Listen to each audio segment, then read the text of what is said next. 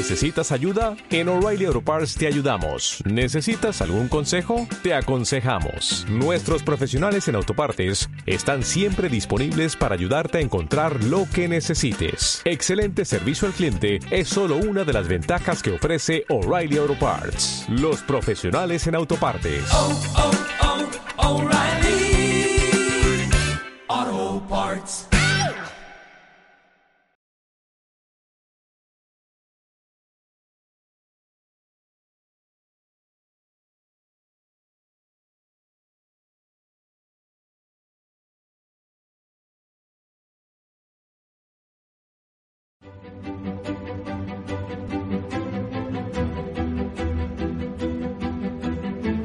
Energy Traders Consulting es un grupo empresarial dedicado a la consultoría energética.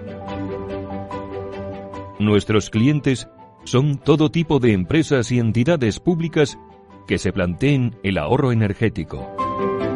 Nos encargamos de la implementación de su proyecto de eficiencia energética. Realizamos una primera auditoría de las instalaciones y para conocer su estado actual y obtener una visión general de la situación integral. La gestión energética es el arma perfecta para mejorar la competitividad de su empresa, para reducir sus gastos y mejorar sus balances. No se trata de un coste, sino de un ahorro. Además, la legislación va a exigir a las instalaciones de cierto tamaño que designen un gestor energético, entre cuyas funciones estará realizar un seguimiento de los consumos, llevar a cabo una contabilidad energética y elaborar programas de mejora de la eficiencia energética de las instalaciones. Nosotros monitorizamos su instalación en remoto y llevaremos a cabo un seguimiento que le permitirá cumplir tanto con sus objetivos de eficiencia energética como con los compromisos en materia de regulación. Nuestro servicio de externalización le proporciona un técnico especializado que se dedica a asesorarle permanentemente en todo lo relativo a la gestión energética de sus instalaciones. Nuestro departamento jurídico le mantendrá al día de todos los cambios normativos y se encargará de gestionar todas las reclamaciones energéticas que sean necesarias.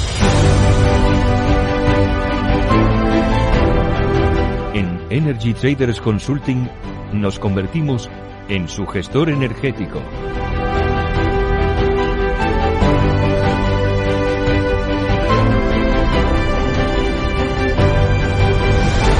Energy Traders Consulting. Ahorro que suma.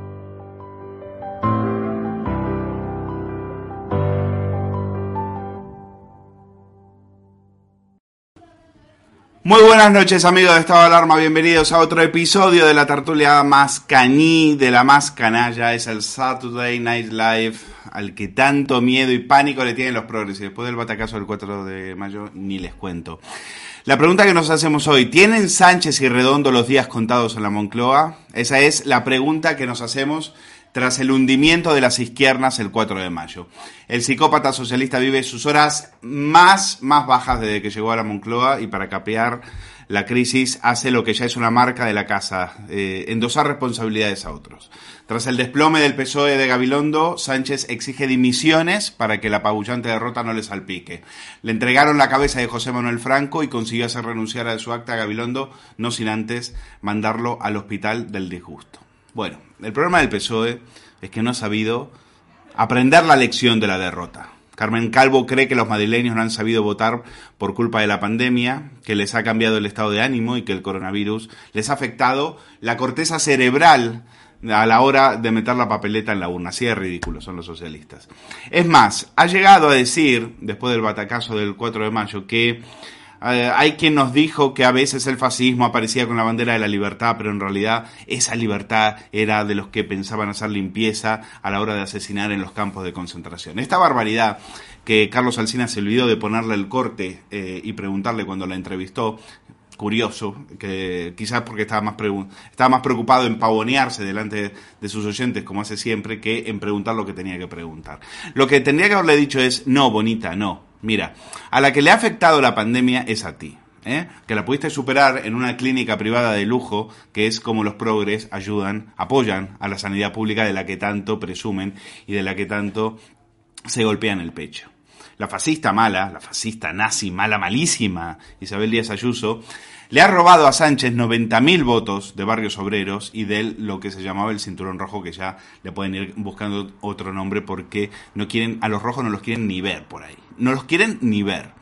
Y eso es lo que les cuesta eh, digerir a los socialistas, que la gente ya se ha hartado de sus masturbaciones ideológicas, de su ridículo lenguaje inclusivo, de intentar engañar con palabrejas como gobernanza, resiliencia, sostenible, hidrógeno verde y todas esas mamonadas, eh, que en realidad lo único que buscan ocultar es que Sánchez, aparte de ser un sectario de tomo y lomo, es un auténtico inútil que nos está llevando al desastre. Eh, a la izquierda le cuesta hablar de cañas y berberechos, decía Carmen Calvo, ¿no? Eh, con lo bien que están los bares cerrados, como decía Ricardo Colmenero hoy en una columna en El Mundo, que es lo que les gusta a los, a los gilipollas, ¿no? Poder ir a los mítines socialistas y relamerse leyendo a Hegel. Bueno, pues al final así les ha ido, así les ha ido. Y en Podemos también, en Podemos también siguen sin poder digerir la derrota. habéis escuchado a Monedero, ¿no? Antes les llamaban la gente, ahora les llaman gilipollas. ¿eh? Ese es el problema de esta izquierda, guerra civilista, eh, revanchista, cerril. Llaman gilipollas y zampa berberechos a todo aquel que no les escucha y no les vota. ¿eh? Por lo tanto, la pregunta que nos hacemos es, ¿la caída de Iglesias arrastrará a Sánchez?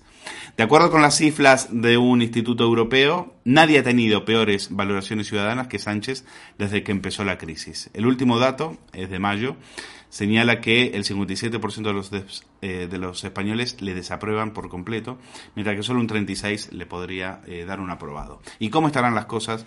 Que la sexta, para que la sexta coloque al PP seis décimas por encima del PSOE, eh, en un barómetro de Casa Ferreras, y eso no es todo, porque hasta Vox sube según ese barómetro y se distancia de sus perseguidores en un, con un 19%, todo lo contrario a Podemos, que después de la salida del macho alfa, después de la jubilación del macho, eh, ha bajado hasta un 8%. Bueno, estas son las, eh, estas son las encuestas a las cuales le vamos a dar el valor que, tienen, es decir, poco de cara a lo que a lo que queda, que es mucho. Pero tenemos que hablar de la crisis del PSOE. Fíjense lo que publicaba. Eh, Primero voy a saludar a mis invitados: Eduardo García Serrano, Hugo Pereira, Carlos Prayón. Es el equipo VIP de este Saturday Night Live y es un placer tenerles con, conmigo. Bueno, vamos a hablar eh, empiezo por ti, Eduardo, de lo que es la crisis del Partido Socialista. Hoy, eh, tercera en ABC de Joaquín Leguina, en la cual Leguina lo que le viene a decir a Sánchez es que eh, la campaña electoral fue un auténtico disparate. esto de combatir a un fascismo que no existe es lo que ha llevado al PSOE a una de las a la derrota más humillante al PSOE madrileño de quizás de toda su historia. Y cuando eh, Sánchez dice eso de otorgar indultos a los separatistas catalanes para aliviar tensiones y demás, pues finalmente cuando él dice que no busca el enfrentamiento, la gente ya no les cree. Lo que de estos viven es precisamente de ese, de enfrentamiento. Eh, ¿Cómo estará, digo, las cosas para que Carmona Antonio Miguel Carmona, aprovechando esta crisis, ahora saque, deje de hacer las payasadas que hacen las tertulias, que es defender a Sánchez, que ni él se las cree, y avisa al PSOE de que si echa Leguín y Redondo se irán del partido 20.000 militantes y un millón de votos. Lo que él podría hacer ¿eh? es presentar su dimisión, irse del Partido Socialista en apoyo a Leguina y a Redondo Terreros, más que amenazar o, o decir que o decir cuidado que se nos pueden ir 20.000.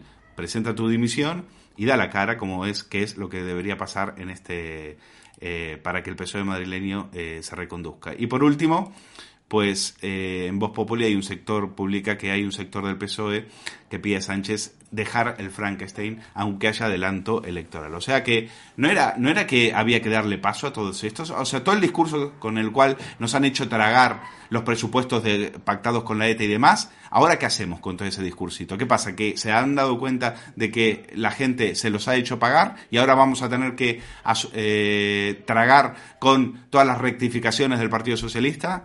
Eduardo, eh, muy buenas noches y me gustaría saber tu opinión. Buenas noches, eh, querido Luis. Eh, buenas noches al resto de los contertulios y, por supuesto, a la audiencia. Eh, no es que lo diga Leguina, es que además lo dice Felipe González, además lo dice José Luis Corcuera, o sea, los viejos dinosaurios del último PSOE, digamos, digamos, en cursiva y entre comillas, serio. ¿Eh? el último PSOE potente, ¿eh? bueno, pues está poniendo a Pedro Sánchez y a todo, toda su barraca de circo, porque es lo que tiene alrededor, una auténtica barraca de circo, de payasos sin ninguna gracia, lo está poniendo de chupa de domine. O sea, vamos a ver cuando mm, alguien presume de progresismo modernista y se suma, se suma sin la menor crítica y sin hacer el menor asquito a la campaña de alerta y alarma antifascista de un comunista bolivariano como oh, Pablo Iglesias, es que es tonto, es que es tonto, porque amenazar a los madrileños en particular y al resto de los españoles en general con algo que sencillamente no existe es considerarlos niños y además retrasados mentales. Es como se amenaza a los niños con el coco, que viene el hombre del saco para mandarlos a dormir. Pues mire usted, no, el fascismo no existe. Sencillamente no existe. En España no hay fascismo, no hay fascistas. Tratar de identificar al PP y a Vox con un partido fascista es esperpéntico.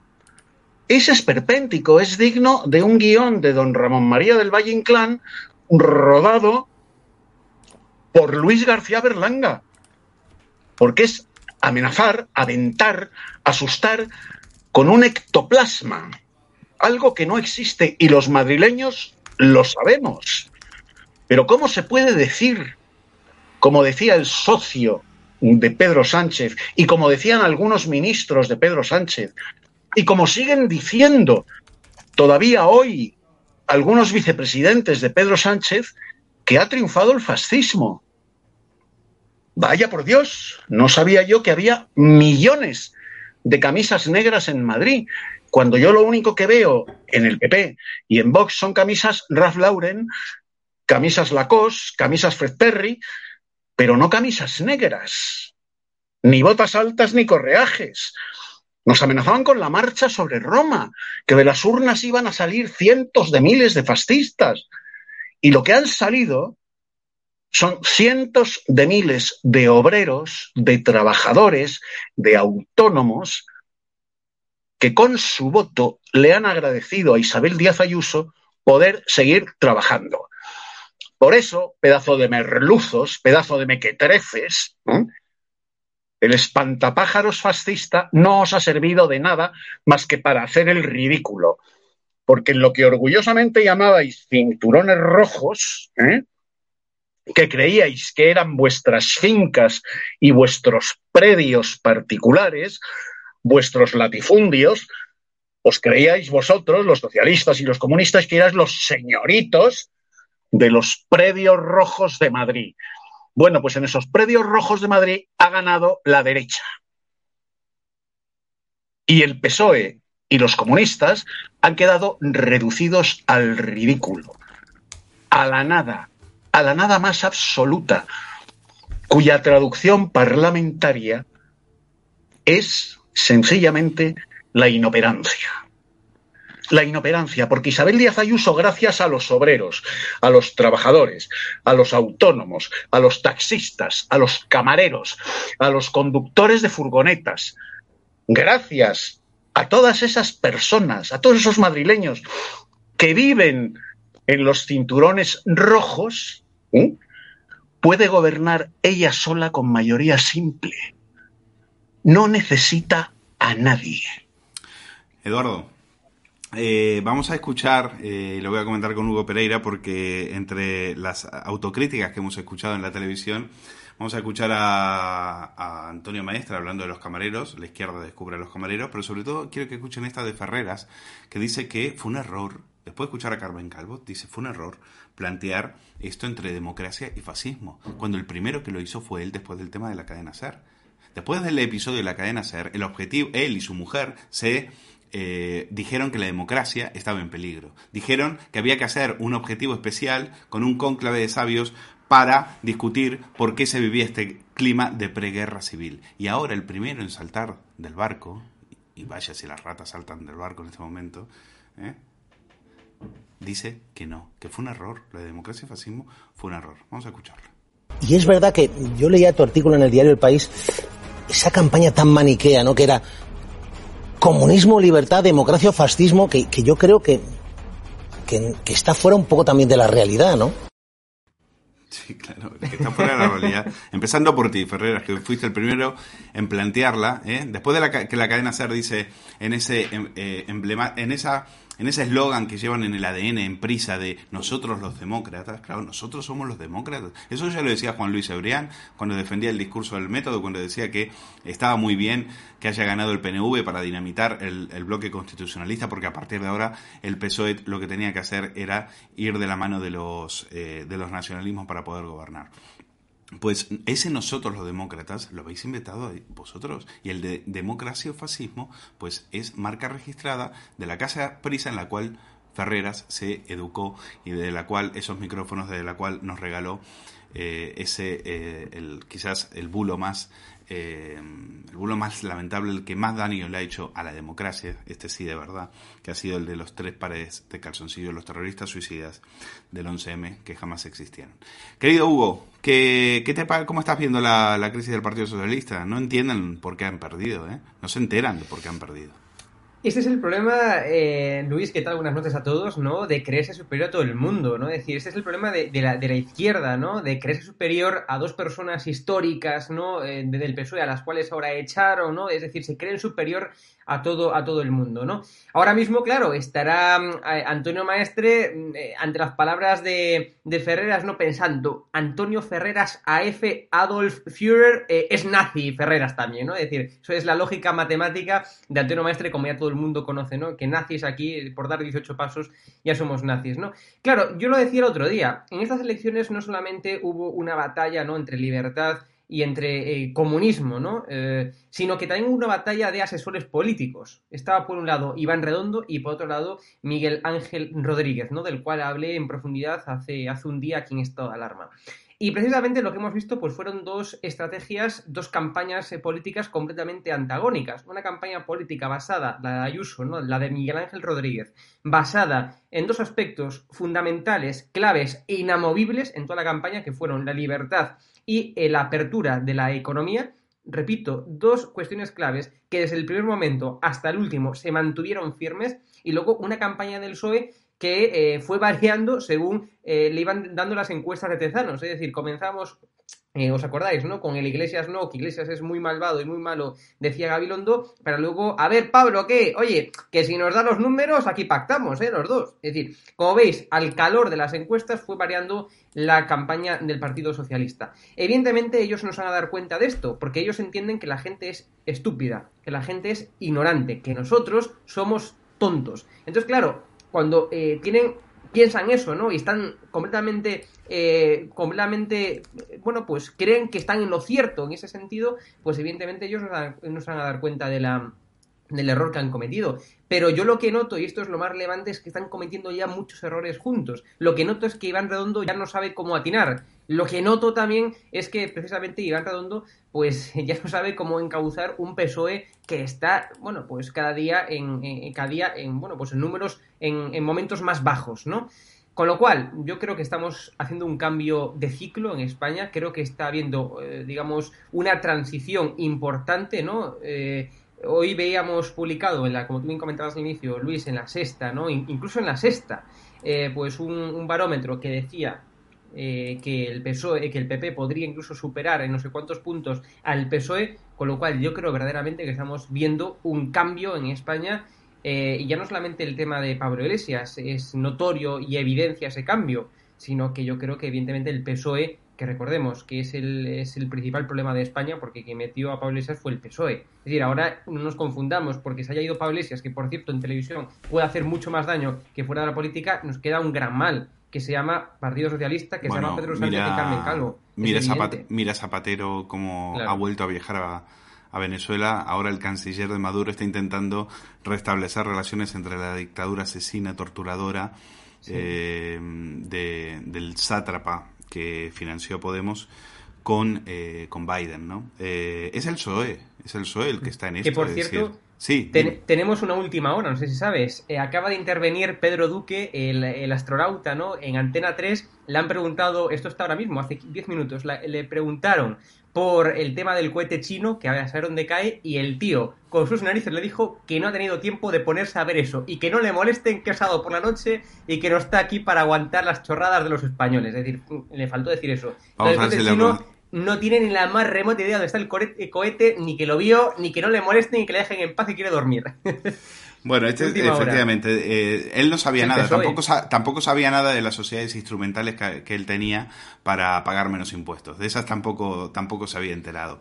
Eh, eh, a este lo tenían en la NASA precisamente porque, bueno, porque si tenían que mandar a- en una misión muy, muy arriesgada, yo creo que si lo perdían por ahí, eh, como en las, como en los cuentos de Bradbury, pues precisamente no pasaba, no pasaba nada. Eh, así, así es como se lo, se lo quitaron de encima y nos lo mandaron a nosotros para que lo pongan el gobierno de Sánchez. Hoy todavía lo estamos pagando. En fin, voy a hablar con Carlos Parayón, pero antes de eso tenemos que hablar de, eh, de Antonio Maestre, el lector de criptomensajes nazis. Eh, ahora ha tirado las cartas y ha visto, ha analizado cuál es la culpa, por qué el Partido Socialista ha perdido de forma tan alarmante, qué es lo que no ha sabido ver. Lo que no ha sabido ver es el tema de los bares. Lo que no ha sabido ver es que ellos, que criticaron durante toda la campaña, decían que esto eh, de que Ayuso era un irresponsable, el turismo de borrachera, que eran los eh, éramos los 100 montaditos de Europa y demás, pues no, pues no, es que Ayuso ha ganado porque los camareros han salido a votar. Es que los camareros votan. De hecho, a, eh, Maestre hasta nos descubre que tiene un hermano camarero. Eh, este es el lector de criptomensajes nazis diciendo que, eh, explicando por qué ha ganado Ayuso. Se acababa de reflejar la hostelería como la recuperación de la alegría, la recuperación del contacto social, la recuperación de ver a tus familias, de mirar a los ojos. El bar es un significante simbólico que agrupa muchas emociones, muchas realidades concretas y muchas realidades materiales. Este país que es un país de bares, además. Pero que le ha funcionado y- y y, de tabernas. Sí, sí, sí, sí. orgulloso. Pero que lo que te digo, que- de ello. Yo creo que una de las grandes potencias de este país, creativas, por ejemplo, es la restauración. Y que era el símbolo del fin del- del- de las restricciones. Es como la fatiga pospandémica acaba y era, era un símbolo que aglutinaba todo. Y por eso yo creo que ha funcionado. Carlos Proyón, estos eran los que decían que no querían una España de camareros, ¿eh? O sea, Antonio Losada en, en lo de Cintora decía que no quería una España de camareros. Ellos ahora descubren, después de que Garzón dijo que, la- que el turismo y la hostelería daban poco valor agregado, que está permanentemente se la han pasado despotricando, ninguneando, despreciando a la España que madruga, ¿eh? porque son señoritos pijos y señoritos que ellos eh, les miran por encima del hombro, evidentemente, empezando por eh, Mónica García, la pistolera que vive enfrente en un, en un ático de 180 metros cuadrados desde el retiro, pero desde ahí es donde piensa hacer la revolución. Pues ahora descubren que la España que madruga vota. Claro, no, no, sala, no, no, que nadie, que nadie se sorprenda si en cualquier momento deciden hacer una especie de voto eh, eh, de eh, una especie de voto cesarista en el cual eh, a partir de ahora ya no votan todo el mundo, porque claro, si no les votan a ellos, pues habrá que elegir a ver quiénes son los que tienen que votar. Carlos, ¿cómo has visto lo de los barberechos? Y, y me imagino que estarás cansado de patear nazis eh, por las por las calles de Madrid, ¿no? No, no, no, no. Patear nazis no, andamos eh, metiendo a judíos en cámaras de gas y todo eso. Los nazis somos nosotros. No, todavía no, no te lo ha explicado Carmen Calvo muy bien. Sí, O sea, sí. está, está siendo un ridículo espantoso. Entre otras cosas porque, bueno, a mí mm, lo que, lo que sí que me sorprende es que Antonio Maestre esta vez haya dicho que es su hermano, el que fue camarero, cuando normalmente el que ocupa cada profesión de la que habla es su padre. Su padre ha sido... o sea, me, me extraña mucho que, que no nos diga, no, no, mi padre ha estado de que el padre te, le hemos encontrado hasta nueve oficios al padre. Exacto, exacto. Por eso me, me sorprende que no sea su padre que haya sido camarero. Eso es lo que me deja un poco perplejo. Pero luego, lo, lo- lo más curioso es, es, es si analizas que empiezan a buscarle significados profundos, que si el bar aglutina, que si simboliza el fin de restricciones. Señoras y señores, el camarero es el proletario del siglo XXI. El proletario del siglo XXI no se busca en fábricas. Hay fábricas, pero son minoritarios. El proletario del siglo XXI, especialmente en Madrid, está detrás de la barra de un bar y está atendiendo un pequeño comercio. Y el proletario del siglo XXI ha dicho que a los defensores del proletariado les va a votar Rita. Porque ellos se van con quien entienden que mejor les puede ayudar. Y esto es lo que más les duele y entonces ahí pues ya no saben qué inventar. Y está siendo pues el ridículo espantoso, pues bueno, luego tienes a- claro, enanas intelectuales como Carmen Calvo, que es que mm, se creen su propio discurso y realmente, realmente eh, eh, pues, pues se creen que, que lo que ha habido un problema es de fascismo y demás, y se cree que tiene algún sentido cuando, cuando compara a los, a los, eh, a los madrileños que han votado a Ayuso con nazis, ¿no? Y bueno, yo, claro, la semana, la semana que llevo, pues está siendo de traca, porque yo trabajo con toda España y, claro, la gente de fuera que lee las noticias dice, ¿qué? ¿Cómo, cómo lleváis la mañana? De bar en bar, entiendo que cantando el cara al sol entre, de puerta a puerta, ¿no? Y, están con esas risas. Y bueno, y, yo si algo, si algo me, me- gusta de las redes sociales, no soy, no soy especialmente activo, pero me gusta echar un vistazo porque hay mucha genialidad. Y ayer eh, había corría un meme, pues eso, que hablaba de que, no sé cómo lo explicaba exactamente, pero que Isabel Díaz Ayuso y, y Rocío Monasterio estaban ya preparando y planificando la invasión de Polonia, que es que, bueno, sí, es, es lo que le falta, es lo que falta decir a, Carmen Calvo. Pero bueno, al final, al final es eso, que, no quieren enterarse de lo que ha pasado, no quieren enterarse de que, de que la gente ya no compra ese discurso ridículo que nunca, que nunca se compró, y, que, y que lo más grave es eso, es que el proletario, es el proletariado el que les ha dado la espalda y es el proletariado quien ha upado a, bueno, ha convertido a la persona más votada jamás para la Asamblea de Madrid, eh, a Isabel Díaz Ayuso. Mm. Bueno, pues decíamos que les cuesta muchísimo todavía asumir esto. Hasta, hasta de la cadena Mediaset, Ana Rosa Quintana se ha enseñado con, con Carmen Calvo. Lo vemos y lo comentamos. Un 10% de los votantes socialistas ha votado al PP y otro 10% se ha abstenido. La vicepresidenta no entiende cómo la gente humilde vota a la derecha y les descalifica de esta manera. Pues que para un socialista es dificilísimo ir a hablar de caña, de ex y de berberecho. Que a veces el fascismo aparece con la bandera de la libertad, con la libertad de quienes pensaron que la limpieza que querían hacer en Europa les llevaba justamente a asesinar en los campos de concentración. Eh, de verdad, eh, yo, no sé qué está pasando. ¿eh? Las barbaridades que se pueden estar diciendo son realmente sobresalientes. Por cierto, es muy madrileño tomarse un vermú de grifo con unos berberechos y unas aceitunas el fin de semana.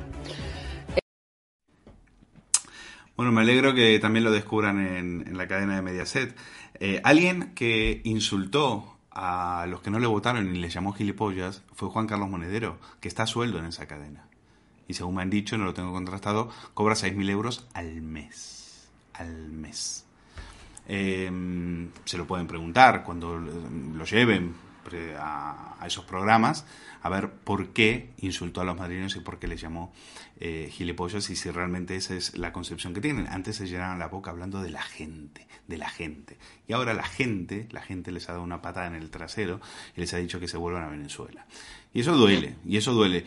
Eh, lo que me asusta es que a Iglesias yo le veo mucho futuro como tertuliano en esos programas en esos programas. Porque si han tenido la jeta, si han tenido la desfachatez de contratar a Juan Carlos Monedero, que fue, que es nada más y nada menos que un sicario de una dictadura, que tenía despacho en el Palacio de, de Miraflores, y que realizaba informes para perseguir a la oposición venezolana, y eso le da carnet, eso le da prestigio y suficiente eh, estatus para tener una silla en una tertulia eh, de esa cadena, pues a mí me da bastante vergüenza. Me da bastante y me, y me genera también muchas dudas sobre cuál va a ser el futuro de Iglesias. Iglesias, no tengo dudas que dentro de 15 días está de tertuliano en alguno de estos programas. Programas a los que insultaba, presentadoras a las que insultaba.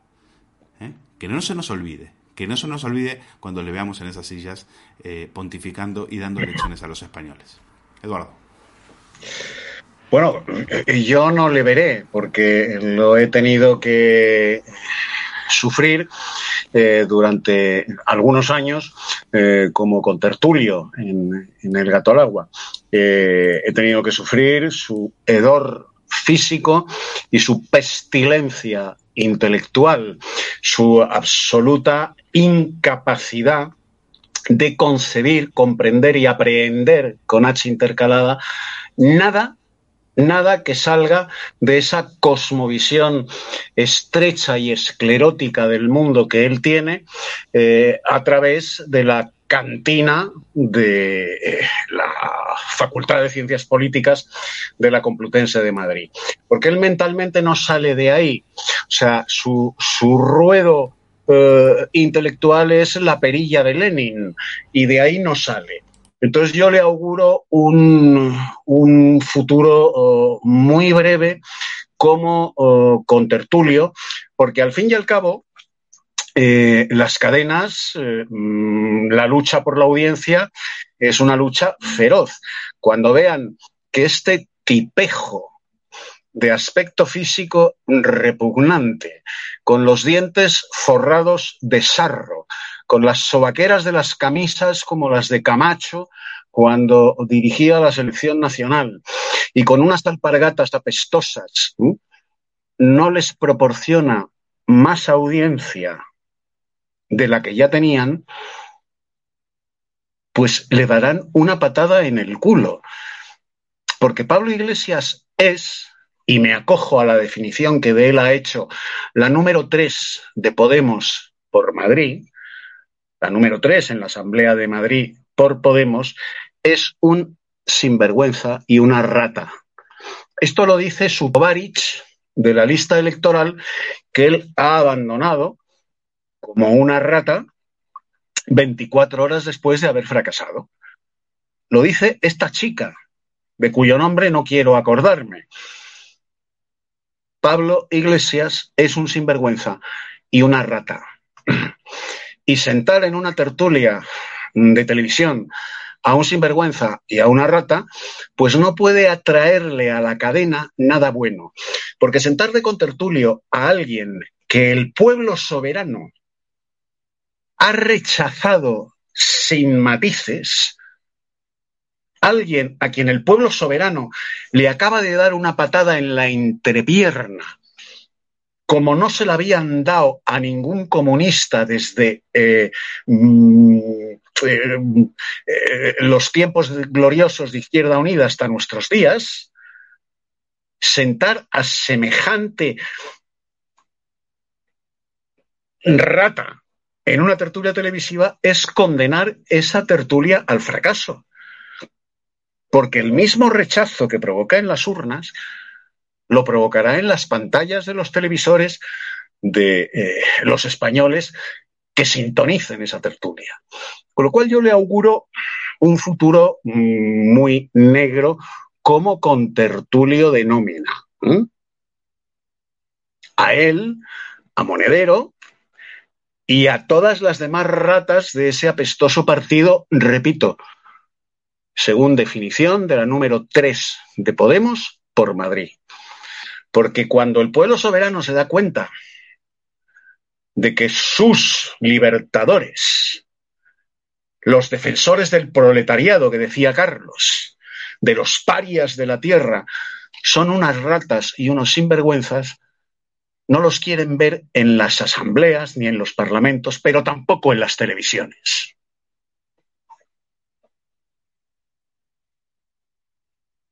Estábamos buscando el, el vídeo de. Vamos a, a, a recordar, como, como, tú decías, eh, ese momento, el de, el de la número, número 3 eh, Vanessa Lillo, que no es eh, de la sección de la parte de Izquierda Unida, de la parte comunista, y por eso quizás es la manera en la que habla, ¿no? Eh, muy gracioso cómo se presenta y saluda y dice, hola secta, hola secta.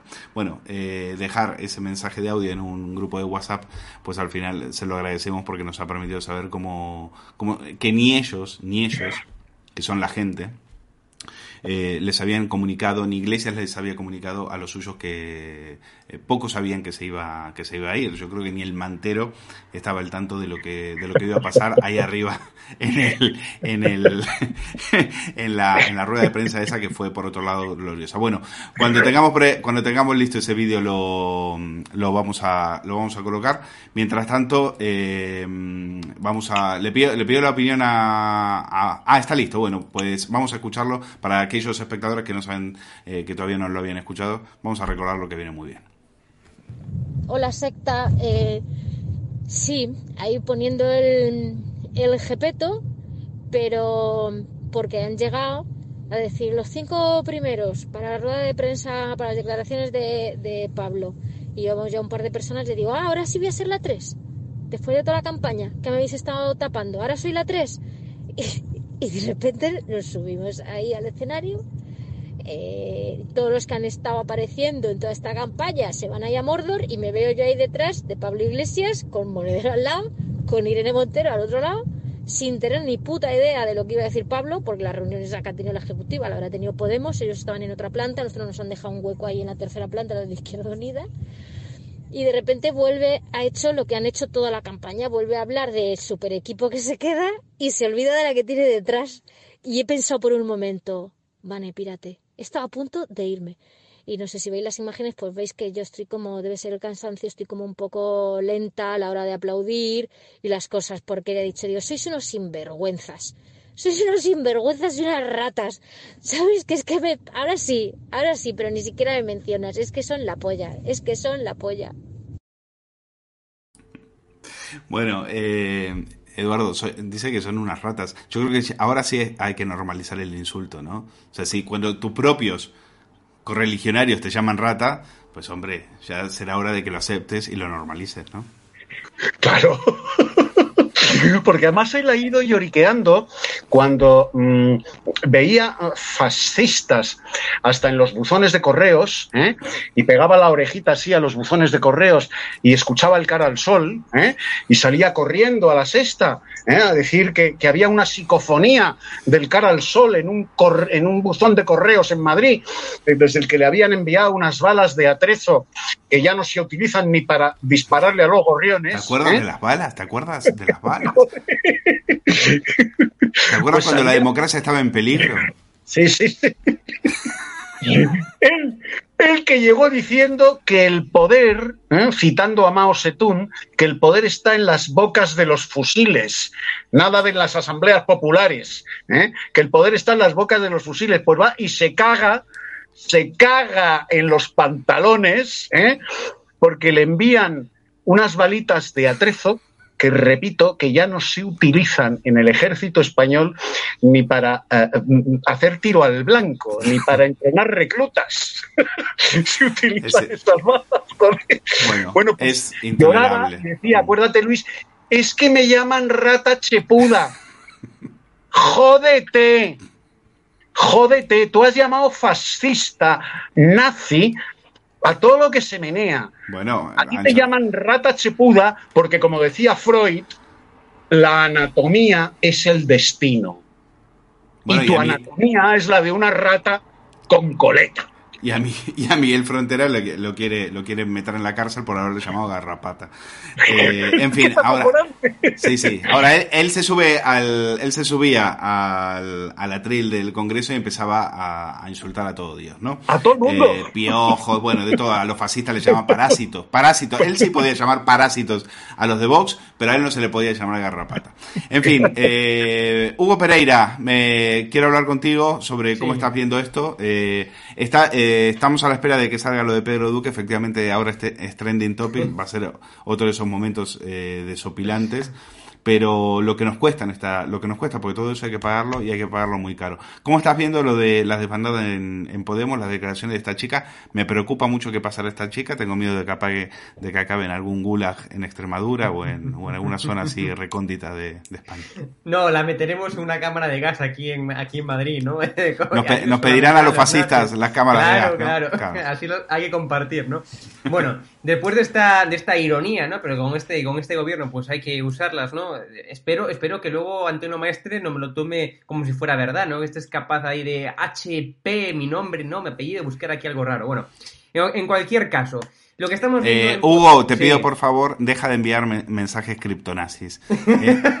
Mira, HP, ya, cantan demasiado, ¿vale? HP, Hitler, eh, putonazi o algo así. ¿Lo acaba con los mensajes criptonazis que después nos, nos, leen, después este nos tira las cartas del tarot y al final nos, eh, nos deja con el culo al aire. Venga. Bueno. Eh, disculpad, ¿no? En cualquier caso, eh, lo que estamos viendo en Podemos, ¿no? Pues es una auténtica lucha por, por el poder y lo que veíamos en un primer momento, ¿no?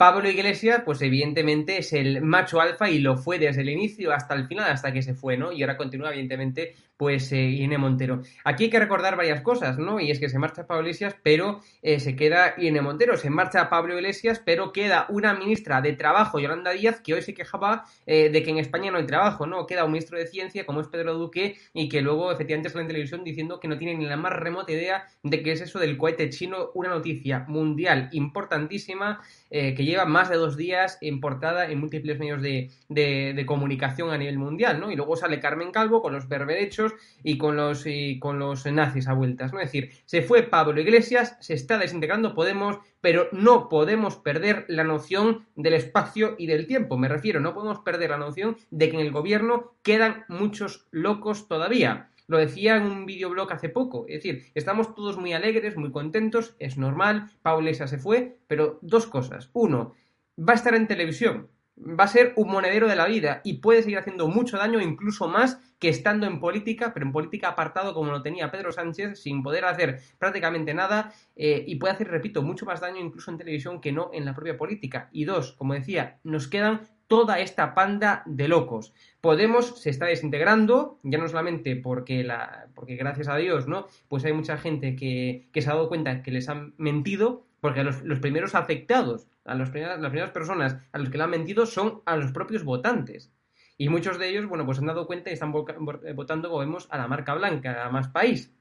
Eh, que lo cual tampoco es nada eh, muy bueno, ¿no? Para, no es nada para destacar, me refiero. Y segundo, que quedan muchos locos en el gobierno, queda mucho que hacer todavía. Queda mucho que hacer. Entonces, que estos, estos, estos ánimos, ¿no? Que nos damos todos, oye, tal, y todo esta, los aplausos, ¿no? Se fue Pablo Iglesias y todas esas emociones, por favor, hay que ser lógicos y racionales y que tener en cuenta que Pablo Iglesias se fue de la política, pero continúa ahí. Es decir, seguimos siendo a la rata exactamente igual que la teníamos. Y dos, en el gobierno aún quedan muchos locos que, echar, ¿no? Eh, ahora mismo están, están ahí eh, pugnando por a ver quién es más mueble de Moncloa. Está ahí Pedro Duque, está Manuel Castells, está Yolanda Díaz, está Alberto Garzón, ¿no? Están ahí luchando por a ver quién se convierte en más mueble del Moncloa, porque de ministro, pues evidentemente son un cero a la izquierda todos ellos, ¿no? Así que, por favor, con lógica, eh, es decir, estemos contentos por el tema de Pablo Iglesias, pero no olvidemos que tenemos una realidad enfrente y que tenemos que luchar todavía mucho por ella para poder eh, revertir esta situación y hacer un vuelco de 180 grados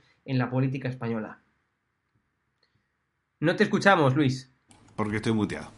Vamos a hablar eh, con... Quiero hablar con Carlos Prayón sobre el tema de los impuestos porque se lo tenían bien guardadito los societas. Evidentemente no querían sacar el tema en campaña electoral, nos querían entretener con balitas, con navajitas y cositas así y que no nos entramos el palo que nos van a pegar eh, a través de los impuestos. Vamos a escuchar, vamos a escucharles, como decían, que ellos jamás le iban a subir los impuestos a las clases medias y trabajadoras. Lo que sí que le puedo garantizar es lo siguiente. Uno, que nosotros no vamos a subir los impuestos a la clase media y trabajadora. El gobierno no va a subir los impuestos ni a la clase media ni a la clase trabajadora. Mienten. Siempre. Mienten, sí, sí, ya sabemos, chiqui, ya sabemos que mienten, claro que mienten, nos llevan mintiendo más de 100 años, pero bueno, aquí todavía le siguen votando. Bueno, vamos a, ver eh, la hoja parroquial de la Agenda 2030, o sea, el Confidencial publicaba precisamente esto y la verdad que eh, el titular es bastante claro, la subida de impuestos que prepara el gobierno afectará también a las clases, eh, a las clases más bajas, ¿no? Gracias, Richard, a las clases medias y bajas. También es verdad que el autor de esta información ponía que la subida de impuestos que preparaba Sánchez era ambiciosa, como si para subir impuestos a, a, hiciera falta ambición. Lo que hace falta es tener mucha jeta, como tienen esto, que es lo que les sobra, ¿no?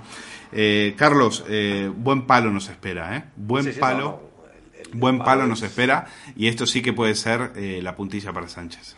Sí, sí, porque, a ver, ya no solo, ya, bueno, primero, claro, lo de, lo de que no, no iban a subir las rentas, pues bueno, que se lo haya creído, pues se lo habrá creído, igual que se creyó que no iban a pactar con Bildu, igual que se creyó que no iban a pactar con Iglesias, igual que se ha creído, pues bueno, toda la sucesión de, de líneas rojas. O sea, yo creo que es que, cada vez que estornuda Pedro Sánchez pone delante cinco o seis líneas rojas y luego, y luego al final pone tantas que, que, que- a poco se mueva, pues se salta tres o cuatro, ¿no? Eh, eh, ya no solo la magnitud de la subida, que va a ser para la economía mm, es, es dramático, sino la naturaleza de muchas de estas subidas, porque es que, porque es que ya, no, ya no es cuestión de decir eh, eh, subo más o menos los impuestos, es que aquí, después de estar diciéndonos que van a pagar lo rico, esto de este, lo rico, que no se sabe si es una persona o quién es el ric- lo rico, debe ser facita, calculo también.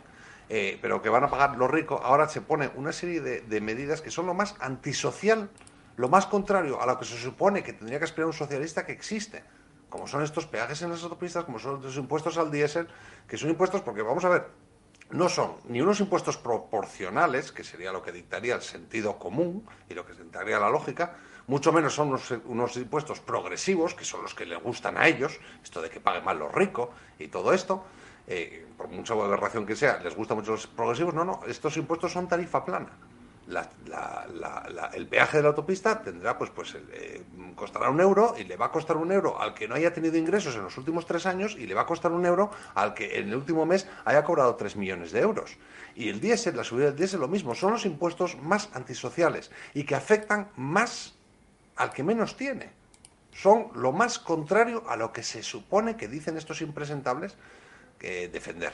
Entonces, eh, bueno, eso, y, por otro lado, pues claro, hablamos de, lo que, de lo que decimos, pues ahora mismo que vemos que está Europa entera eh, posponiendo cualquier tipo de ajuste fiscal, posponiendo, porque saben que ahora mismo lo que necesita la economía es liberarla un poco de cargas fiscales para poder intentar recuperar un poco la actividad económica después de, de este año de pandemia, pues no, aquí hacemos todo lo contrario y claro, las consecuencias van a ser pues, pues, pues, va a ser vamos a ahondar en la crisis económica que ya tenemos eh, sí o sí, pero a unos niveles que, bueno, el, drama que nos espera es, va, a ser, va a ser francamente duro y por supuesto, gracias por obra y gracia de estos tíos que luego culparán a la Troika, a Alemania, a los mercados, a los ricos y a quien sea, pero los más y los peor afectados van a ser los más pobres. Quiero, Carlos, que veas este tuit de Pedro Sánchez que me parece, me parece ejemplificador. Dice, estamos decididos a poner fin a las deficiencias estructurales de nuestro mercado laboral, promoviendo el empleo de calidad.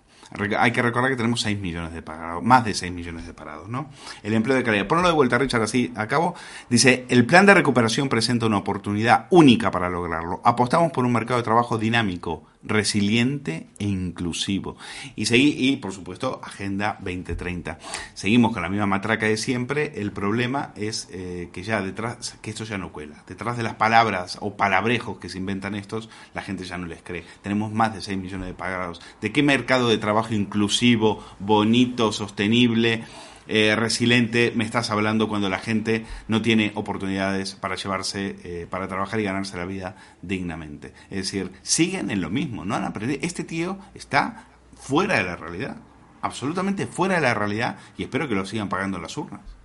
Sí, sí, bueno, es, que es, lo único que tienen. Es lo único que tienen hasta a estas alturas, lo único que tienen es eso, es palabrería, ¿no? Es, eh, claro, nadie, nadie se va a creer ya que este señor vaya a crear empleo, nadie se va a creer ya que este señor vaya a activar la economía, nadie se va a creer que nada nos puede ir bien con el remidas de la caca al frente. Entonces, pues tiene que hablar de, de, cosas que, bueno, que no significan nada, ¿no? Va a ser un mercado laboral resiliente, inclusivo. O sea, quiere decir que la media docena de personas que tendrán trabajo, como no echemos a este tío eh, de aquí en, dentro de un par de años, pues de la media docena, tres serán hombres y tres, bueno, dos hombres, dos mujeres y dos de esos géneros nuevos que tenemos ahora que ya ni se sabe lo que son. O sea, esto, esto es, eh, pues, pues, a mí, si te soy sincero, si te soy sincero, estabas hablando antes de que, de que, eh, como es un último estudio, el último estudio publicado, hablaba de que un 36%, por, solo un 36% de la población española aprobaba la gestión de Pedro Sánchez.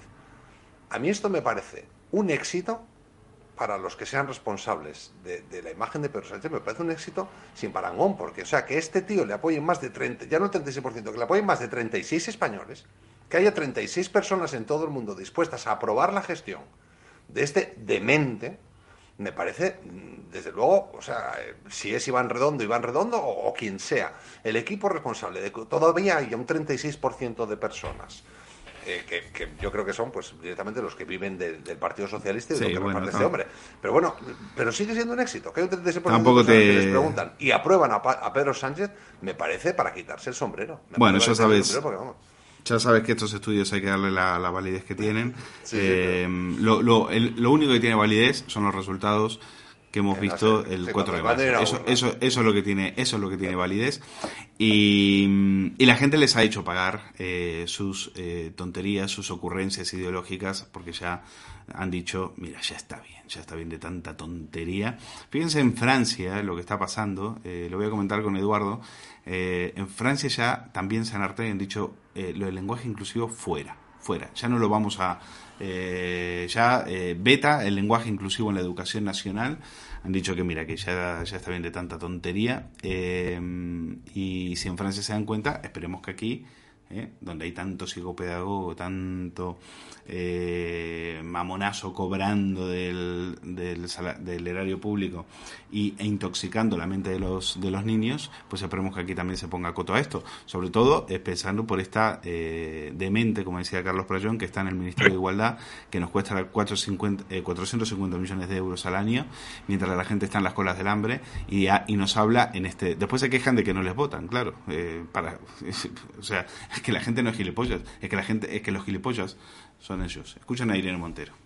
lo desea, puede llevar a su hijo, a su hija, a su hija a una terapia de conversión en un centro educativo, que hay un niño, una niña, un niño que está sufriendo. Y os doy mi compromiso, os lo he dado muchas veces. Y va a costar. Y va a costar. Pues va a costar. Lo que te va a costar a ti es eh, remontar esto y, y seguir justificando tu puesto en el Ministerio de, de Igualdad, que yo creo que te queda cada vez menos tiempo, sobre todo después de que, de que el macho alfa eh, te haya dejado ahí, eh, bueno, eh, eh, abandonada políticamente. Políticamente, no me malinterpretéis, ¿eh? políticamente. Te ha dejado ahí, sola, abandonada políticamente, mientras él agarró y dijo, yo de aquí me piro con Roures. Querido Eduardo. Bueno, lo- eh, lo más triste de todo esto, y esto sí que es para eh, eh, un análisis psiquiátrico, a, esta indigente intelectual, que es Irene Montero, a esta analfabeta diplomada, habría que llevarla a la López Ibor, a la López Ibor, porque ella cree, está convencida, no hay más que ver su lenguaje gestual cuando dice esas soplapolleces. Nuestros hijos, hijas, hijes. Cuando dice esas soplapolleces, ella cree que está perpetrando un acto revolucionario. Un acto revolucionario. Vive tan fuera de la realidad que piensa que eh, las madres españolas a sus cachorros, a sus niños, a sus hijos, los denominan hijos, hijas, hijes, en función del sexo, yo no sé cuál es el sexo de un hije, ¿eh? en función del sexo que quieran tener. Ella piensa que los niños españoles, a los siete añitos, a los seis añitos, le dicen a mamá y le dicen a papá tal que lo siguiente. Mamá, yo tengo colita, pero quiero tener vagina. O me das permiso para hormonarme, o te denuncio a Irene Montero y al fiscal del menor. Y vas a acabar en la cárcel y yo voy a acabar sin colita porque a mis nueve años de edad soy lo suficientemente maduro para saber que lo que quiero es una vagina y no la colita con la que me trajiste al mundo. Esto, esto Irene Montero cree que es lo habitual en las casas de las madres y de los padres españoles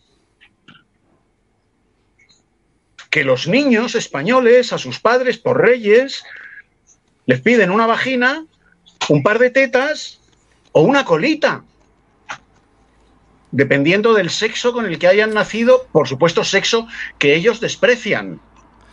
Bueno, quiero eh, que veas, Eduardo, y lo voy a comentar con, también con Hugo Pereira. eh, fíjate lo que pasó en la cadena SER, eh, en ese programa que es también delirante. No, puede ser porque ya la cadena de prisa ha quedado para hacer una radio de perros flautas y de, eh, y de, y de desquiciados, eh, pero eh, pagada, eso sí, pagada por el IBEX, a fondo perdido. De eso, de, por eso no, sé, no, hay, no hay ningún tipo de problema.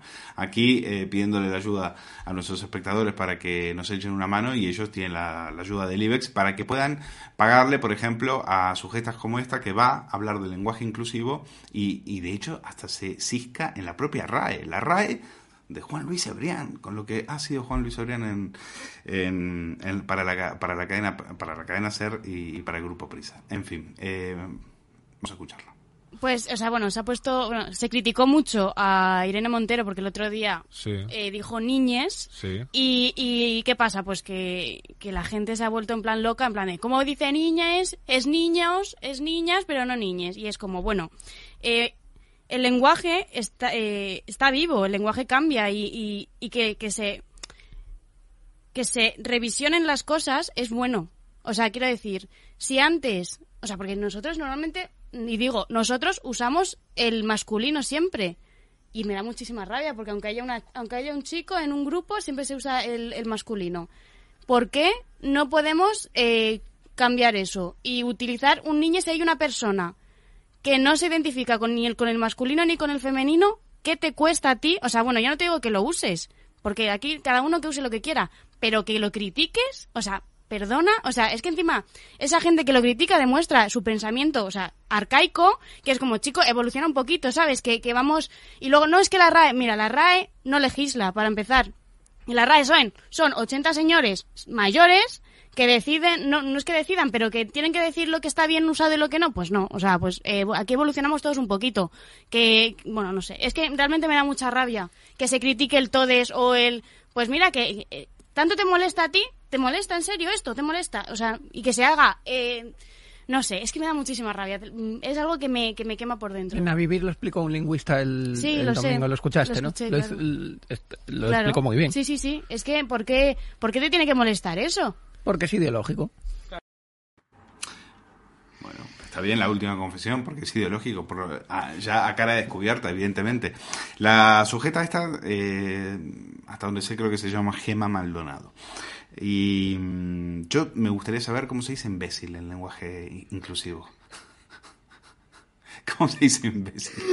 Si alguien, si algún espectador lo sabe eh, y me lo puede decir porque lo he estado buscando y no lo, no lo encuentro. Eh, eh, pero de verdad, esta es eh, em, esto es lo que, de esta de esta manera están permanentemente después se quejan de que no les voten, pero se viven en ese mundo de ocurrencias y siguen a fondo con lo suyo porque entienden que tienen que estar haciendo la, la revolución y quieren acabar con todos, con todos los que no piensan como ellos, claro.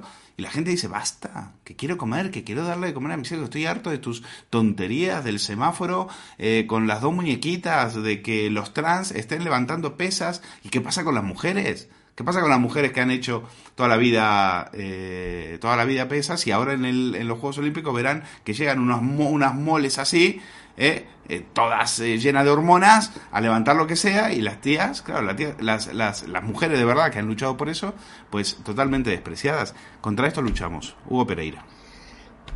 Bueno, es que esto la verdad que no hay mucho más que comentar, ¿no? Es decir, el vídeo que hemos visto, hemos visto una panda de, tontos, ¿no? Porque ya la forma de expresarse, la forma de hablar, la, falta de conocimiento, la falta de, intele- de intelectualidad, ¿no? Pues creo que ya se comenta solo el vídeo, es decir, no hay que decir mucho más del vídeo, ¿no? Aparte, lo más destacable es que quienes defienden esto, pues efectivamente, eh, intelectualmente hablando, pues son los más deficientes, no hay más que ver cómo se expresan, cómo explican y qué argumentos tienen, ¿no? Con lo cual, bueno, pues una panda de tontos pues diga tonterías no nos debe de sorprender, ¿no? Lo malo sería ver, por ejemplo, a un intelectual de peso, ¿no? Diciendo estas chorradas, lo cual nunca lo vamos a ver porque es no deja de ser eso, una chorrada, ¿no?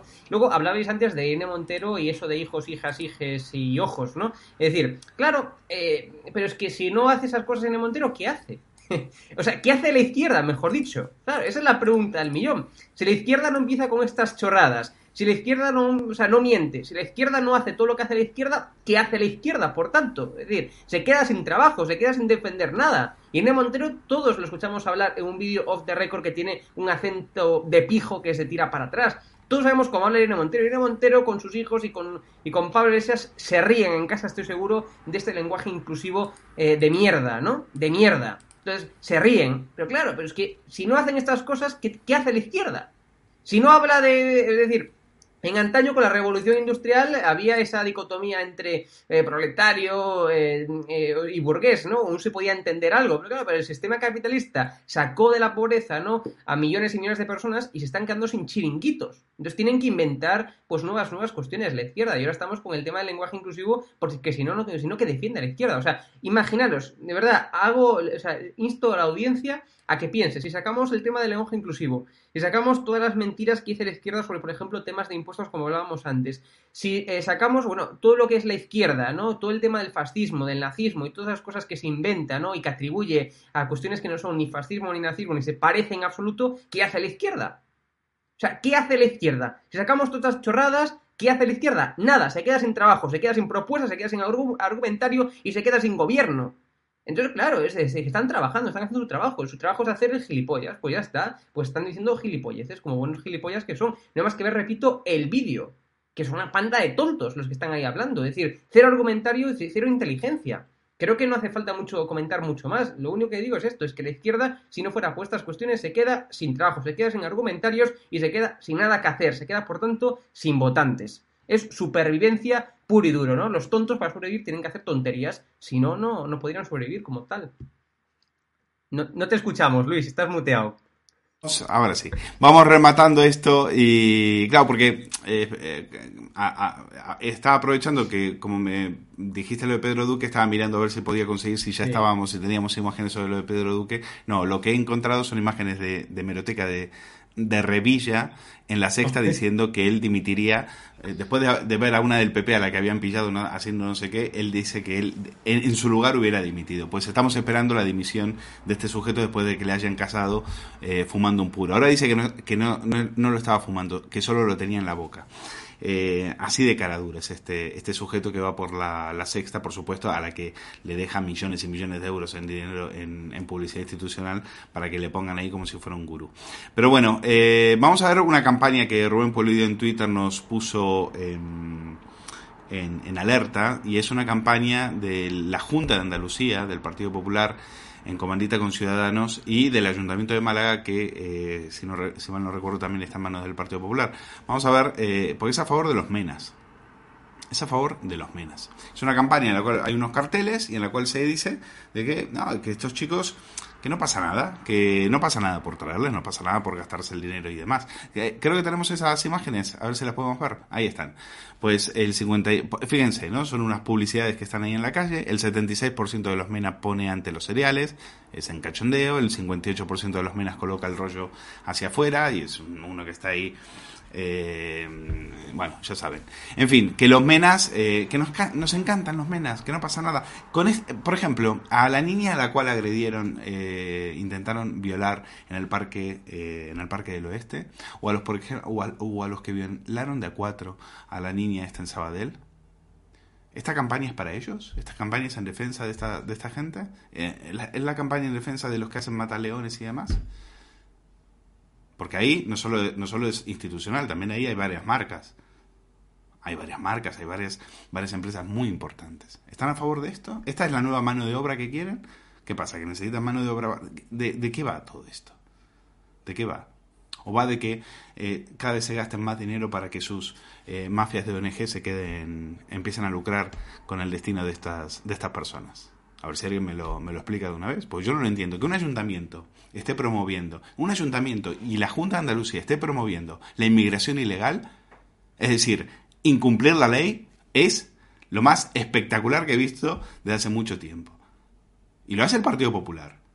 A ver, vamos a. Lo quiero hablar con Carlos eh, Prayón, a ver si me lo explica, porque ya no estamos hablando de si te pueden gustar más o te pueden gustar menos. Estamos hablando de que es apoyar la inmigración ilegal que en este momento está convirtiendo en- a Canarias y a Andalucía en un auténtico drama. Y es lo que hace que muchísimas mujeres, ya que van de feministas, muchísimas mujeres no puedan ir a ciertos lugares por el miedo que les da. Por el miedo que da. En Batán, en los barrios de Madrid, en Hortaleza, en Casa de Campo, por ahí no se puede ni siquiera pasear. El otro día un mataleón se lo hicieron a una, a una persona de 65 años para robarle. Pero el Partido Popular está encantado. Encantadísimo. Ay, es que ponen los cereales antes de poner la leche. En que encima hace bromitas. Oye, que esos niños tenían que estar con sus padres. No pueden estar solos aquí siendo tutelados por el Estado. Ya sabemos cuando el Estado tutela a los niños, ya sabemos, ya hemos visto en Baleares en qué acaba la historia. En qué acaba la historia. Carlos Proyón. Eh, pues es, es la verdad es que es muy lamentable, muy lamentable ver que, pero no por porque sea una postura u otra, sino por ver cómo el Partido Popular compra y se traga hasta hasta dentro el discurso colectivista. Y el problema aquí está cuando se considera que los menas es un colectivo. Y no puedes decir que un MENA es un violador, es un delincuente o no debería estar aquí sin que estés atacando, por supuesto, a todo el colectivo y a, los pobres menores que han llegado a nuestras costas en unas circunstancias eh, lamentables y de los que en un momento dado pues, pues muchos ciudadanos esperan que el Estado se ocupe, pues claro, estás hablando mal de esos al señalar que un grupo de menas ha violado a una chica. ¿Por qué? Porque estamos hablando de un colectivo y no de individuos. Entonces, el Partido Popular tiene que pensárselo muy bien eh, antes de entrar en este juego de la izquierda y, y es tan simple como, como que un delincuente es un delincuente aunque sea un mena, y es un delincuente aunque sea musulmán, es un delincuente aunque sea una mujer. Esto no se trata de colectivos. eh, Entonces, si, si uno dicen que los que, que yo no puedo decir que, que un violador es eh, que un mena es violador sin que tal y el Partido Popular sale a decir que no que los menas son esto los menas son lo otro los menas ponen así el rollo o los menas ponen así los cereales estamos eh, pues estamos dando concediendo esa victoria al colectivismo al colectivismo que es el que genera en realidad toda, es- toda esta serie de, de- de debates que tenemos esto no es menas sí menas no esto es eh, delincuentes pagan por, por, eh, por, por sus delitos. El que no deba estar aquí, pues se vuelve a su casa. Pero porque aquí hablamos de individuos y de personas y un menor que en un momento dado requiera y merezca que eh, el Estado se ocupe de él por las circunstancias que fueran, pues bueno, pues estará bien que el Estado tenga más o menos destino, unos medios o no a, a esta, a esta persona y podemos hablar de ello. Pero claro, si nos metemos en ese, en ese discurso, en ese discurso trampa de, de- de hablar, de no poder valorar a un menor no acompañado, sin estar valorando a todos los menas, igual que no podemos hablar de una mujer sin estar atacando a todas las mujeres, no podemos valorar a un musulmán sin hablar de todos los musulmanes, pues estaremos entrando en el juego torticero de, esta izquierda colectivista que, bueno que busca como muy bien señalaba Hugo tiene que buscar eh, luchas y enfrentamientos donde no los hay porque porque si no pierde su razón de ser pierde su razón de ser y que entre el PP a ese juego es muy triste lamentable de hecho Bueno, vamos acabando. Eh, Hugo Pereira, Edu, Eduardo García Serrano, eh, em, no sé si queréis comentar esta, esta noticia. A mí me ha parecido interesante ver cómo el Partido Popular está a favor de la inmigración ilegal, porque efectivamente si eh, estamos promoviendo que lleguen aquí niños eh, que han dejado eh, que sus padres han dejado marchar o ellos mismos han ido y han venido aquí para que nos, para que les mantengamos con nuestros impuestos, pues el Partido Popular tendrá alguna buena explicación al respecto. A mí me parece que un partido que defiende la familia, pues lo que tendría que estar haciendo es que esos niños estén con sus padres, que es donde mejor van a estar. Claro. Que es donde mejor van a estar. Y no tutelados por el Estado y mantenidos por eh, con eh, nuestros impuestos. Eh, Hugo Pereira y luego Eduardo García Serrano. No, yo opino exactamente lo mismo, ¿no? Pero es que aparte es que es evidente lo que estamos haciendo con ese tipo de, eh, o sea, participando y el PP no poniéndose de perfil ante esto, ¿no? Pues es participar de lo que ya venimos comentando en multitud de ocasiones en estado de alarma, ¿no? Es participar de, bueno, pues de un contrabando de personas, porque esto es lo que hay, estamos participando de eso, estamos participando de que haya una inseguridad creciente en las, en las calles, ¿no? De, de toda España y estamos participando, por tanto, de lo que tú decías precisamente, Luis, es decir, de que va en contra incluso de los propios derechos de los de, los de los menores, de los de los niños, ¿no? Es decir, de no estar con sus madres como deberían de estar como cualquier persona de sus edades estar con sus madres, ¿no? Es una locura lo que estamos viendo, es una locura que afecta a todas las esferas, a la esfera política, a la esfera social y a la esfera propia de la, de la seguridad, ¿no? De la seguridad nuestra, repito, porque incrementa la incrementa como estamos viendo, y esto no es algo que diga yo, es que hay otros objetivos que así lo, que ¿no? Incrementa la inseguridad de las personas, incrementa, por tanto, los delitos, y eh, es, evidente, ¿no? Que va en contra de su propia dignidad como, como, como menores y como, y como niños, ¿no? Con lo cual me parece increíble que el PP, bueno, pues no se ponga más firme eh, y, y completamente de relieve, de perfil ante esta cuestión, ¿no? Bueno, Eduardo, si lo, si lo quieres rematar tú, eh, bueno, en el caso ahí sabemos que hay una, una diferencia notable entre lo que piensa Claro. Ayuso y lo que piensa Monasterio. Eh, Vox no ha tenido en ese sentido complejos a la hora de denunciarlo.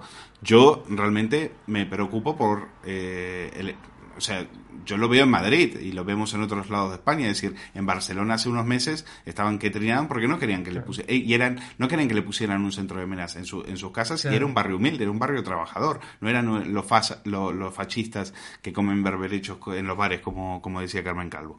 Eh, querido Eduardo, ¿qué, mm, ¿qué forma parte? ¿Qué es lo que son- nos escapa? ¿Hay un gran negocio detrás? ¿Hay ayuntamientos que están lucrándose con esto? ¿Hay junta, hay eh, autonomías que están viendo un gran negocio en todo esto? Por eso, porque claro, eh, les pagan por cada uno de ellos que llega, por cada uno de ellos que se tienen que hacer cargo. Lo hemos visto también en Valencia. Eh, Cristian Seguí en este canal lo ha denunciado permanentemente. Eh, estamos Mira, ante eh, negocio. ne- están negociando con niños y no nos estamos Yo- dando cuenta. Hay, una doble demagogia en, la cuestión de los menas y de la inmigración ilegal. Como tú muy bien apuntas, hay un negocio internacional eh, financiado y patrocinado por George Soros y plasmado en la Agenda 2030. Hay una doble demagogia. La demagogia a favor de los menas y la demagogia en contra de los menas. Las dos son igual de falsarias. Sobre todo la demagogia eh, de algunos políticos en contra de los menas, porque esos políticos que ejercen esa demagogia saben, saben perfectamente ¿m? que están engañando al pueblo. ¿m? Al pueblo más humilde, que es al que le colocan los menas en la esquina de su casa. ¿Eh? Porque los menas no están colocados en Galapagar, no están colocados en El Viso, no están colocados en Alfonso XII, al lado de donde vive eh, la anestesista comunista. No, no. A los menas se los coloca en los barrios más modestos, en los barrios más humildes. Y con esto los demagogos en contra de los menas tratan de engañar a esos ciudadanos.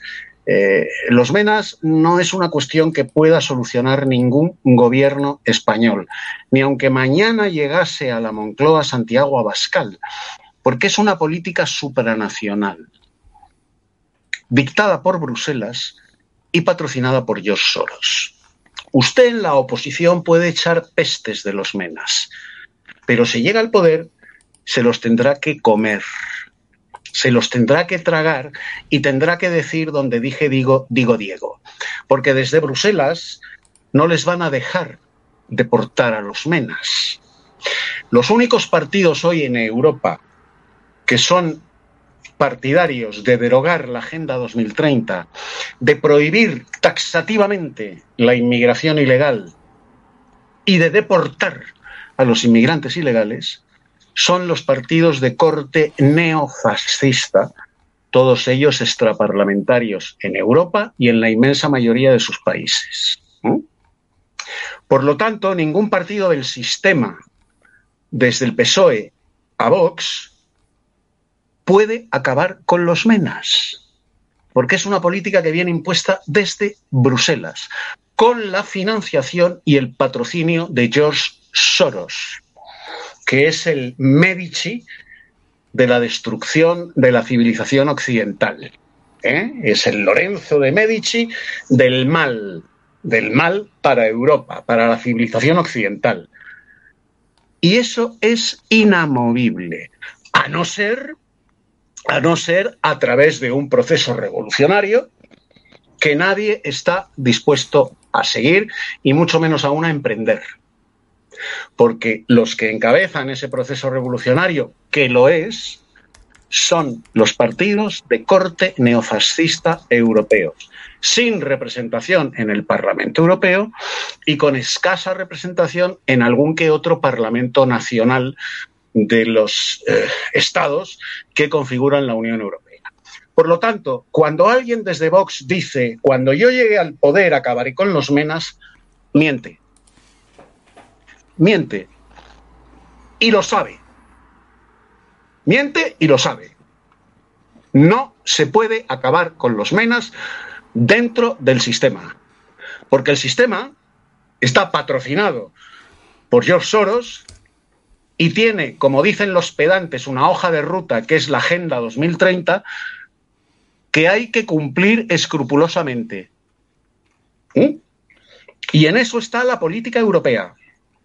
Y todo aquel político, todo aquel político que se atreva a decir de verdad, de verdad, que él es partidario de la deportación, de cerrar fronteras y de que aquí solo entre la inmigración legal y estrictamente necesaria, los dos parámetros, por supuesto legal y además estrictamente necesaria, la que cada Estado miembro considere que necesita para mantener su sistema productivo. Nada de milongas multiculturales ni gilipolleces similares. Yo necesito mano de obra, no la tengo a nivel doméstico, necesito, por tanto, 50.000 inmigrantes legales que vengan. El político que se atreva a decir esto será expulsado del sistema. Será expulsado del sistema. Luego yo, personalmente, estoy harto de los demagogos a favor de los menas, pero también de los demagogos en contra de los menas. ¿Qué habría que hacer con ellos? Pues a través de ese proceso revolucionario que algunos partidos predican en Europa, deportarlos inmediatamente. Cierre de fronteras y aquí no entra un inmigrante ilegal más porque somos soberanos. Y por lo tanto podemos ejercer lo que en diplomacia se llama el no soberano. Aquí no entra un inmigrante ilegal más y los inmigrantes legales que vayan a entrar serán los que yo crea que necesite. Ni uno más. Bueno, fíjate que Dinamarca, los progres daneses, eh, ya están expulsando a refugiados sirios. ¿Quién lo iba a decir? La izquierda, la izquierda, devolviendo a los sirios, eh, la izquierda, esa izquierda eh, sacrosanta para, para nuestros españolitos progres, ya está devolviendo a refugiados sirios porque dicen que ya la guerra ha terminado y que ya se pueden volver a, a sus casas. Querido Eduardo, querido Hugo Pereira, querido Carlos Prayón, les agradezco muchísimo que me hayan acompañado en esta noche de Saturday Night Live y a todos los espectadores que nos han visto, pues también agradecerles, gracias por su apoyo, gracias por habernos arropado. Eh, este programa eh, lo hacemos también pensando en ellos y le han dado vida al chat, nos han eh, hecho reír y, con sus comentarios y no saben cuánto se lo agradecemos porque así hacer periodismo es muy fácil. Saben que tienen que registrarse en edatv.com, si no lo han hecho todavía tienen que, tienen que hacerlo para ver los mejores contenidos de este canal y síganles apoyando porque es la única manera de hacer periodismo en libertad y sin mordazas. Eh, gracias a Richard en la realización y a ustedes les espero la semana que viene, el próximo sábado en Saturday Night Live, como siempre. Cuídense. Cierra los ojos e imagina una televisión libre. Ahora ábrelos porque ya está aquí. EDATV es una multiplataforma de contenido con más de 30 canales y sin censura.